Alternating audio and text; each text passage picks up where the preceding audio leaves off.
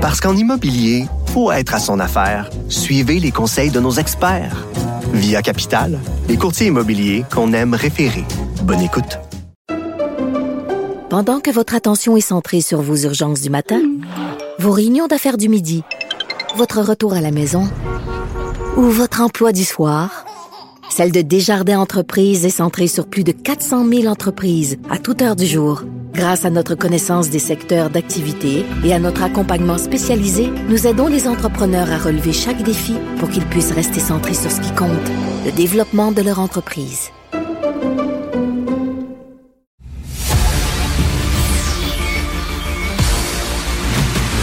Jean-François Lisée. On va juste dire qu'on est d'accord. Thomas Mulcair. Je te donne 100% raison. La rencontre. C'est vraiment une gaffe majeure. Tu viens de changer de position. Ce qui est bon pour Pitou est bon pour Minou. La rencontre. Lisée. Mulcair. Alors Tom, on s'est croisé hier à la soirée euh, hommage québécois. Ben oui. C'était sur le Mont-Royal, au chalet du Mont-Royal. On avait une vue plongeante sur le centre-ville et on voyait le smog. Mais on voyait le smog et la couleur orange, ça avait l'air de Blade Runner, ça avait l'air de Mars.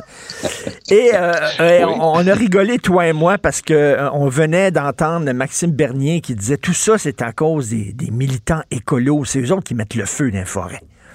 Oui, mais notre pauvre ami Maxime, en tout cas, il doit être content d'une chose. C'est que vous et moi, euh, toi et moi, on est en train d'en parler. Parce que c'est un peu le but d'un- exercice comme celui-là. Je connais Maxime Bernier. OK. Comme on dit en anglais, maybe not the sharpest knife in the drawer. hein? C'est peut-être pas Maxime Bernier qui va t'écrire un grand livre sur la philosophie. Par contre, c'est quand même un gars qui a un petit peu d'expérience, un petit peu de vécu. Et pour qu'il sorte un truc comme ça, c'est un signe de désespoir. Dans une dizaine de jours, il, a son élection partielle en, au Manitoba. Il se présente lui-même en Portage-Lisker, qui est la circonscription de Candice Bergen, pas, l'actrice, bien entendu, la députée conservatrice qui a démissionné dans des, situa- dans des circonstances assez nébuleuses dès l'arrivée de Pierre Poilievre, parce que c'est elle qui avait été choisie la chef intérim. Mais passons. Maxime Bernier a affirmé hier que les feux de forêt, il dit, je vous parie que la majorité des feux de forêt sont en train d'être allumés par des écologistes enragés qui veulent prouver leur théorie saugrenue sur les changements climatiques. Au palais. Est-ce qu'il Là, croit j'ai- ça? Est-ce lu- qu'il croit ça? Ben, c'est- du grand n'importe quoi, évidemment. Ben, hey, est-ce que c'est digne de Trump? Non, parce que je pense que Trump a, a quand même un tout petit peu de rusé lorsqu'il sort des conneries. Ici, c'est tellement patoff, c'est tellement grotesque d'essayer d'affirmer que lui, il est convaincu que c'est des écologistes qui sont en train de mettre des feux de forêt. On peut dire ce qu'on veut du mouvement écologiste, mais par exemple, moi, comme bénévole, je suis toujours président du Conseil du Jour de la Terre Canada. Euh, il y a beaucoup de gens qui travaillent pour l'environnement, pour améliorer justement la biodiversité, protéger comme on peut la planète. De dire que les gens qui sont dans cette mouvance-là auront tendance à mettre en péril la vie de milliers de personnes pour le plaisir de prouver quelque chose qui est déjà prouvé par de tous les scientifiques du monde, ça prouve jusqu'à quel point il est, il est dé- déjanté dans, dans son raisonnement, Maxime Bernier. Mais ça l'empêche pas de le faire parce qu'il souhaite que les Richard Martineau et Tom Mulcair et Jean-François Lisée parlent de lui, c'est le plus recherché. Donc, Jean-François, est-ce que ça vaut la peine de continuer de parler de Maxime Bernier avec toi? ben, on, on- ça vaut la peine de continuer jusqu'au moment de l'élection euh, dans, dans, sa, dans la circonscription euh, où il fait campagne. Mais moi, je, ma théorie, c'est qu'il y croit. Il croit que c'est des, euh, des terroristes, des, écologistes, des, des écologistes terroristes, c'est Oui. ce qu'il a dit, qui a mis le feu, qui ont mis le feu pour prouver que euh, la, la- la Terre brûle, évidemment que le, le- le climat se réchauffe. Parce qu'il y a un moment où tu es tellement dans cette bulle-là que tu ne parles qu'à des gens qui croient ça. Euh, et il y a, un, phénomène d'auto-renforcement de ces, théories marginales qui font en sorte que euh, tu, es, tu es convaincu que tu as raison. Alors, je doute pas de sa bonne foi, malheureusement. Voilà. Euh, Hey, tu, tu sais, ce qui est tragique, c'est que j'ai l'impression que Jean-François euh, a en bonne partie raison. Euh, on- et ce qui est intéressant, c'est que c'est une boucle de rétro-information. Puis ce dont on parle c'est très souvent, les pires choses qui sont en, train- en train d'arriver en changement climatique, c'est les boucles. Plus on perd la glace dans l'Arctique, plus la Terre se réchauffe parce qu'au lieu de refléter les rayons de soleil, ça rentre dans l'eau. Euh, plus il y a des forêts qui brûlent, plus il y a de CO2, plus il y a de CO2, plus il y a des forêts qui brûlent. Donc, c'est la même sorte de boucle dans laquelle, justement, des gens comme lui peuvent se trouver. Mais je garde une petite lueur d'espoir qui n'est pas aussi cave que ça qui sait qu'il est en train de dire quelque chose qui est complètement pété, mais que ça donne l'occasion de parler de lui. Euh, Jean-François, aujourd'hui, il y a des villes qui vont euh, faire une conférence de presse là euh, parce qu'ils partent en guerre contre la loi 96. Donc, c'est le cas de Côte-Saint-Luc. Est-ce que tu peux nous raconter ce qu'on pouvait entendre sur le répondeur téléphonique de la ville de Côte-Saint-Luc? Tiens, Jean-François. Oui. Alors, donc, comme tu le sais, l'aspect de la loi 96 sur l'obligation de, de, rendre des services publics en français est entré en vigueur le 1er juin, sauf pour les gens qui ont le droit aux services en anglais, c'est-à-dire ceux qui ont le droit d'aller à l'école en anglais. Tous ceux qui ont eu des services en anglais avant le 31 mars de, de 2021, ce qui est énormément de gens, euh, les Autochtones euh, et les immigrants depuis, qui sont ici depuis six mois. Alors, euh, Côte-Saint-Luc a dit... Ben, depuis, depuis moins de six mois. Depuis moins de Les immigrants qui sont ici hmm. depuis moins que six mois. C'est ça. Et, et, donc, à Côte-Saint-Luc, ils ont dit, ben, vous n'avez pas besoin. vous avez droit à vos services en anglais. peu importe, on vous demandera pas votre arbre généalogique, votre bulletin de troisième année. that's how we roll. Mais tu sais, ils ont le droit de faire ça parce que euh, moi je trouve ça drôle. Euh, c'est pas vraiment du mépris de la loi parce que Côte-Saint-Luc est une ville désignée bilingue et, elle est bilingue correctement là, parce qu'il y a beaucoup plus que 50% des gens de Côte-Saint-Luc qui sont des anglophones et euh, ils ont droit d'offrir des services en anglais à toute leur population. Alors c'est pas un cas de euh, de, de, dissidence ou de, de, de refus d'appliquer la loi. C'est une façon euh, qu'ils ont eu de dire que ben ça s'applique pas pour nous, puis on est bien content. Est-ce qu'ils sont est-ce que c'est de l'arrogance?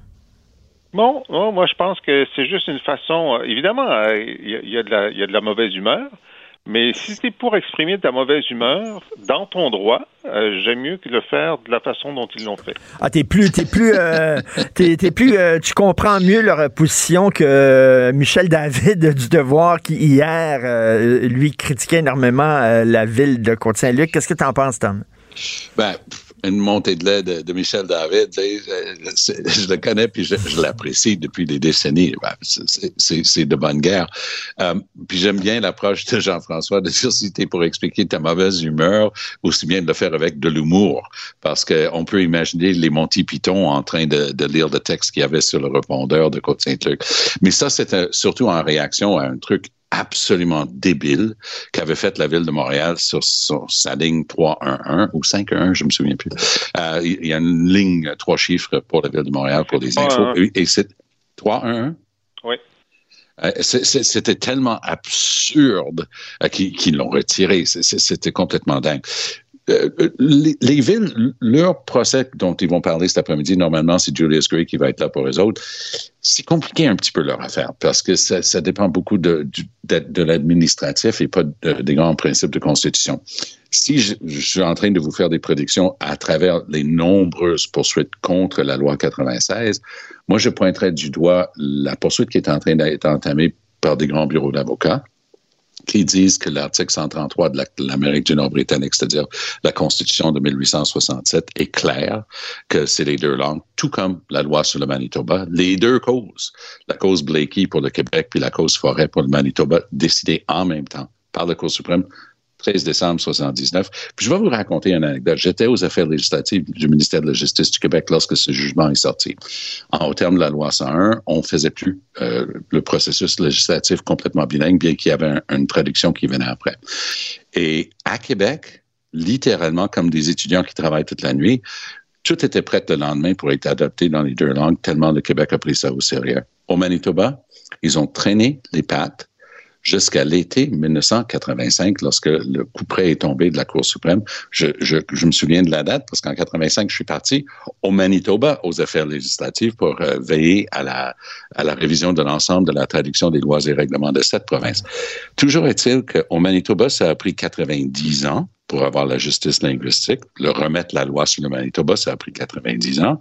À Québec, ça a pris à peu près 90 semaines pour remettre les choses sur les rails. Donc, il y a, il y a une sorte de, de deux vitesses en ce qui concerne les droits linguistiques au Canada. Aujourd'hui, par contre, si un gouvernement du Manitoba essayait d'enlever le droit d'utiliser le français devant les tribunaux, le fédéral le tomberait dessus comme une, une pile de roches. L'Amérique lève pas le petit doigt, tandis qu'il sait que la tentative de Legault de modifier unilatéralement l'acte de l'Amérique du Nord britannique pour enlever l'égalité d'anglais et français devant les tribunaux, il sait que c'est illégal. Mais il fait rien parce que lui et Trudeau ont trop peur de Legault. Donc, ils vont laisser les tribunaux faire la job, étant absolument certains du résultat. Là, les gens vont pouvoir se lamenter, dire c'est épouvantable, c'est comme la loi 101, ils sont encore en train de nous empêcher de, Mais- alors que à sa face même, c'est illégal. Ah, il va, euh, la métier va probablement faire comme pour la loi 21, c'est-à-dire euh, laisser le processus aller jusqu'à la Cour d'appel et intervenir au moment de l'arrivée en Cour suprême. Là, il a annoncé que sur 21, il allait intervenir pour demander à la Cour suprême de réinterpréter euh, la clause euh, non-obstant pour Oui. affirmer que ça, ça ne peut pas s'appliquer euh, préventivement, alors que c'est la loi Mais, mais en- en- il, y a, il y a beaucoup de distance entre la coupe et les lèvres. Et euh, je ne suis, pas- je suis pas convaincu que, que la métier Trudeau, ça va dépendre beaucoup du timing et de la Cour suprême et des prochaines élections. Euh, Jean-François, David Johnson, qui était en commission parlementaire, euh, et il veut rien savoir. Et, il dit ma job, moi, euh, c'est le gouvernement qui me l'a donné, c'est pas le Parlement. Et dans le National Post, euh, il y a un texte intéressant où on dit mais M. Johnson n'a pas l'air à se rendre compte que sa job actuellement, c'est de protéger le gouvernement Trudeau. Là. Ben oui, c'est ça. pour ça qu'il est là. Exactement. Alors, il veut rien savoir. Il est, euh, les anglophones disent tone deaf. Ça veut dire il, il souffre d'une surdité, euh, d'une surdité politique totale. Euh, soit il fait semblant, soit il ne comprend pas Il comprend euh, pas. la, la perception de, euh, de, de conflit d'intérêt. Par exemple, quand on lui dit, mais euh, vous comprenez que votre numéro 2 pour votre enquête euh, a donné de l'argent euh, au, euh, au Parti libéral euh, du Canada, a participé à une levée de fonds en présence de M. Trudeau. Vous voyez pas que des gens peuvent penser qu'il euh, y a un conflit d'intérêt? Alors, il dit non, parce que c'est une personne d'une très grande intégrité. Allô, allô, bon. Oui. euh, et, et donc, et la question, ben, Alain Terrien et, euh, et Michael Chung ont posé de très bonnes questions euh, hier en disant, ben, vous vous rendez pas compte que votre euh, objectif, c'était de rétablir la confiance dans euh, les institutions et que les gens ont moins confiance maintenant qu'avant que Hmm. vous interveniez. Non, non, non, parce que je vais faire mon travail puis je vais avoir des des, euh, des enquêtes, euh, des, des, des, des, audiences publiques sur la suite des choses. Mais c'est pas de ça dont on te parle. Non, c'est ça, exactement. Il y a un gars qui s'appelle, c'est Michael Cooper, un, un conservateur, une tête Oui. épouvantable. Euh, juste, tu le vois, tu le détestes. Mais hier, il a, il a eu les, les questions les plus dommageables parce que il a démontré qu'à deux reprises dans le rapport Johnston, Johnston affirme qu'il n'y a aucune preuve que le gouvernement chinois Exact. a aidé à disséminer de la désinformation au sujet de candidats conservateurs lors des dernières élections, alors que un document qui a été remis au comité parlementaire, qui en ont eu très peu, démontre le contraire. On dit, comment ça se fait que vous qui avez eu accès à tous les documents, nous autres, on en a presque juste un, puis vous arrivez à une conclusion contraire du document qu'on a, nous, qui prouve que les Chinois ont disséminé de la- de la- Ouais. Alors là, là, ils ne savaient pas quoi dire là-dessus. Non, non, mais il savait, il savait souvent pas quoi dire hier. C'était, c'était lamentable. Et, et Mm. je pense qu'à un moment donné, il va falloir que un membre de sa famille euh, ou de, de ses vieux amis lui mette la main sur l'épaule et dire David, pour répondre à ta question de départ, Richard, David, tu es en train d'être utilisé par Trudeau. Là. Ben, c'est ça. Ça n'a plus aucun bon sens. Je, je suis complètement d'accord avec l'analyse de Jean-François. J'ajouterais le bout qui m'a frappé le plus. Le rapport de David Johnson, qui date maintenant d'il y a huit jours, a une affirmation totale qu'il n'y a aucun cas qu'il a trouvé où Trudeau ou un de ses ministres a fait défaut d'agir dans un cas d'ingérence chinoise du gouvernement chinois dans une élection au Canada. Bon. Depuis lors, on a appris de la bouche d'Aaron O'Toole qui était circonspect quand, même de ce qu'il a dit en chambre. Il a dit SCRS, donc le Service canadien de renseignement de sécurité, vient de m'informer qu'il y avait une tentative par le Parti communiste chinois, le gouvernement chinois, d'intervenir dans les élections de 2021 contre moi, contre mon parti, contre mon caucus, contre notre campagne, des informations, activités illégales directes. Là, la question est posée à Johnston hier, mais comment as-tu pu affirmer qu'il n'existe aucun cas où le gouvernement a fait défaut d'agir, parce que c'est pas plausible que le gouvernement ne savait pas que le SRS avait cette information-là. Ça concernait leur principal rival aux dernières élections, le chef de l'opposition officielle. Comment? Essayez pas de, de, nous remplir. La réponse de Johnston était presque comme s'il souhaitait dire que c'était un peu la faute de Aaron O'Toole. Il a dit, ben, quand je lui ai parlé, c'était pas de l'information qu'on avait, puis là, il en parle en chambre, je l'avais pas. Mais tout ce que ça prouve, pauvre Monsieur Johnston, c'est que tu t'es fié sur la parole des employés de Trudeau pour écrire ton rapport. Ben Est-ce oui, que Katie ben... Telford allait te dire qu'il y avait des cas flagrants où Trudeau n'a pas agi? Come on! Sois pas mais... naïf. Tu as accepté ce qu'ils t'ont raconté. Pas de contre-interrogatoire. Ce qui est triste là-dedans, ce qui est triste là-dedans, Tom, c'est que c'est un homme de valeur, M. Johnson. Je sais que c'est oui. un ami personnel à toi, c'est un homme oui. de valeur. Et là, il est en train de jeter sa réputation aux poubelles. Oui. c'est ce qui va rester. Tu comprends? Plus tard, quand on va parler de David Johnson, on ne parlera pas de toutes ces années-là où il y a eu non. une carrière formidable. On va parler de ce moment-là. Oui, oui. C'est ça et, qui est dommage. Il avait l'air perdu il, avait du mal à répondre à cette question-là parce qu'il n'arrivait pas à mettre les fils ensemble. Et là, tu te dis, OK, ça, là, à un moment donné, Trudeau, il est juste pas correct. Parce que lui, ça le dérange pas ce qui va arriver après à la réputation de David Johnston. Trudeau utilise Johnston comme bouclier pour empêcher une vraie enquête, une vraie commission d'enquête. Et pourquoi il fait ça? Mais moi, je mets à témoin ce que j'ai entendu de la bouche de Bob Fife, le principal auteur de la plupart des articles dans Globe and Mail. Fife, qui est un vieux de la vieille, c'est un, un, un, gars aguerri, OK, on s'entend. Et il a dit, ben, c'est très clair. Il dit, la raison pour laquelle Trudeau fait tout pour qu'il n'y ait pas de commission d'enquête, c'est qu'il n'a rien fait lorsqu'il a su qu'il y avait ingérence du gouvernement chinois dans les élections au Canada. Et pourquoi il n'a rien fait? Parce que c'était à l'avantage du Parti libéral. Ben oui. C'était les conservateurs qui étaient surtout ciblés. Oui, euh, Jenny Kwan, qui est un NPD en, à Vancouver, oui, euh, on va dire qu'il y avait peut-être un libéral ici ou là, mais c'était surtout à l'égard ben. des conservateurs que ça avait agi. En tout cas, très... Et cette, cette réalité-là, c'est ça que Trudeau et sa gang essaient de masquer. Puis je me permettrais d'ajouter une dernière chose, si tu veux bien, Richard, c'est qu'il y a une seule personne au Canada qui, en vertu de la loi canadienne sur les commissions d'enquête, est autorisé à demander une commission d'enquête. Ça, ça, il s'appelle Justin Trudeau. Trudeau essaie de dire, ah ben non, Johnston n'en veut pas. On s'en sature qui en veut, Mais... qui en veut pas? 75% du public canadien en veut? Puis la Chambre des communes, tous les partis, sauf ta gang, en veut. Mais... Tu, tu, me dis que c'est Johnson qui décide. Non, non, non. C'est toi qui décides, monsieur. Qui, c'est vous qui décidez, monsieur Trudeau. Ça suffit, là, de, de triste, dire triste des, fin, des, conneries. Triste fin de carrière. Ça me fait penser à Rudy Giuliani qui défend à tout prix oui. Donald Trump et oui. qui a sacré sa oui. réputation euh, aux poubelles. Euh, rapidement, je conseille aux gens de lire euh, la chronique de Jean-François Lisée dans Le Devoir aujourd'hui sur Sugar Sammy, qu'il qu appelle Vinegar Sammy. Rapidement, tu peux résumer ta chronique rapidement, Jean-François? Écoute, euh, moi j'aime beaucoup l'humour politique et l'humour caustique et j'ai eu l'idée, j'ai dit tiens, j'allais voir, enfin, j'avais vu son premier spectacle euh, il y a quelques années que j'avais trouvé caustique mais bon enfant. Mm. Alors euh, je me suis dit regarde, je vais aller voir Sugar Sammy avec Guy Nantel. Alors j'appelle Guy Nantel, veux-tu venir avec moi? Il dit certainement. Et j'ai dit regarde, on va écouter le spectacle puis ensuite on va aller voir Sugar Sammy. À, Quand est-ce que tu es allé Jean-François Quel soir? Vendredi. OK.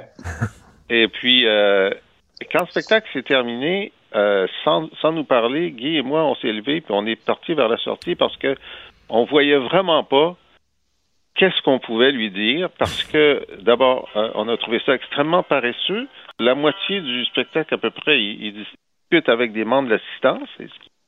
Qui l'exemple de devoir écrire des textes, c'est très répétitif par rapport mmh. au premier spectacle, mais surtout, c'est vrai qu'il irrite beaucoup de monde, mais pour les Québécois francophones, euh, on est dans une classe à part. Là. Je veux dire, on est les seuls qui sommes accusés de racisme. le mépris qu'il y a pour, pour les francophones est, vraiment Hmm. total. Et d'ailleurs, il le dit, je fais cette tournée-là, bon, d'abord pour vous apprendre à parler correctement l'anglais et pour vous apprendre à, correct, à parler correctement le français, parce que on parle mal français, c'est bien connu. Et puis, euh, c'est pour payer mon chalet. Pour payer mon chalet. Et euh, c'est clair qu'on est des cocus contents euh, dans sa tête. Alors, je trouvais ça assez désagréable et, euh, et pas très professionnel. Bon. We're not gonna rire, alors. Donc, Non, mais moi, je vais essayer d'avoir des billets, puis je vais amener euh, Richard avec moi, puis on va comparer les notes. OK. Il te cite, d'ailleurs, Richard. Tom, il parle pas de toi, mais il cite Richard. Ah oui, ça doit être des bons mots. Merci beaucoup à vous deux. Salut, David. Merci. Si vous voulez lire les commentaires de Jean-François Lisée sur l'actualité, sur son blog, ou alors vous abonner à son super balado euh, dans lequel, au cours duquel il revient sur les grandes dates de l'histoire du Québec, allez sur la boîte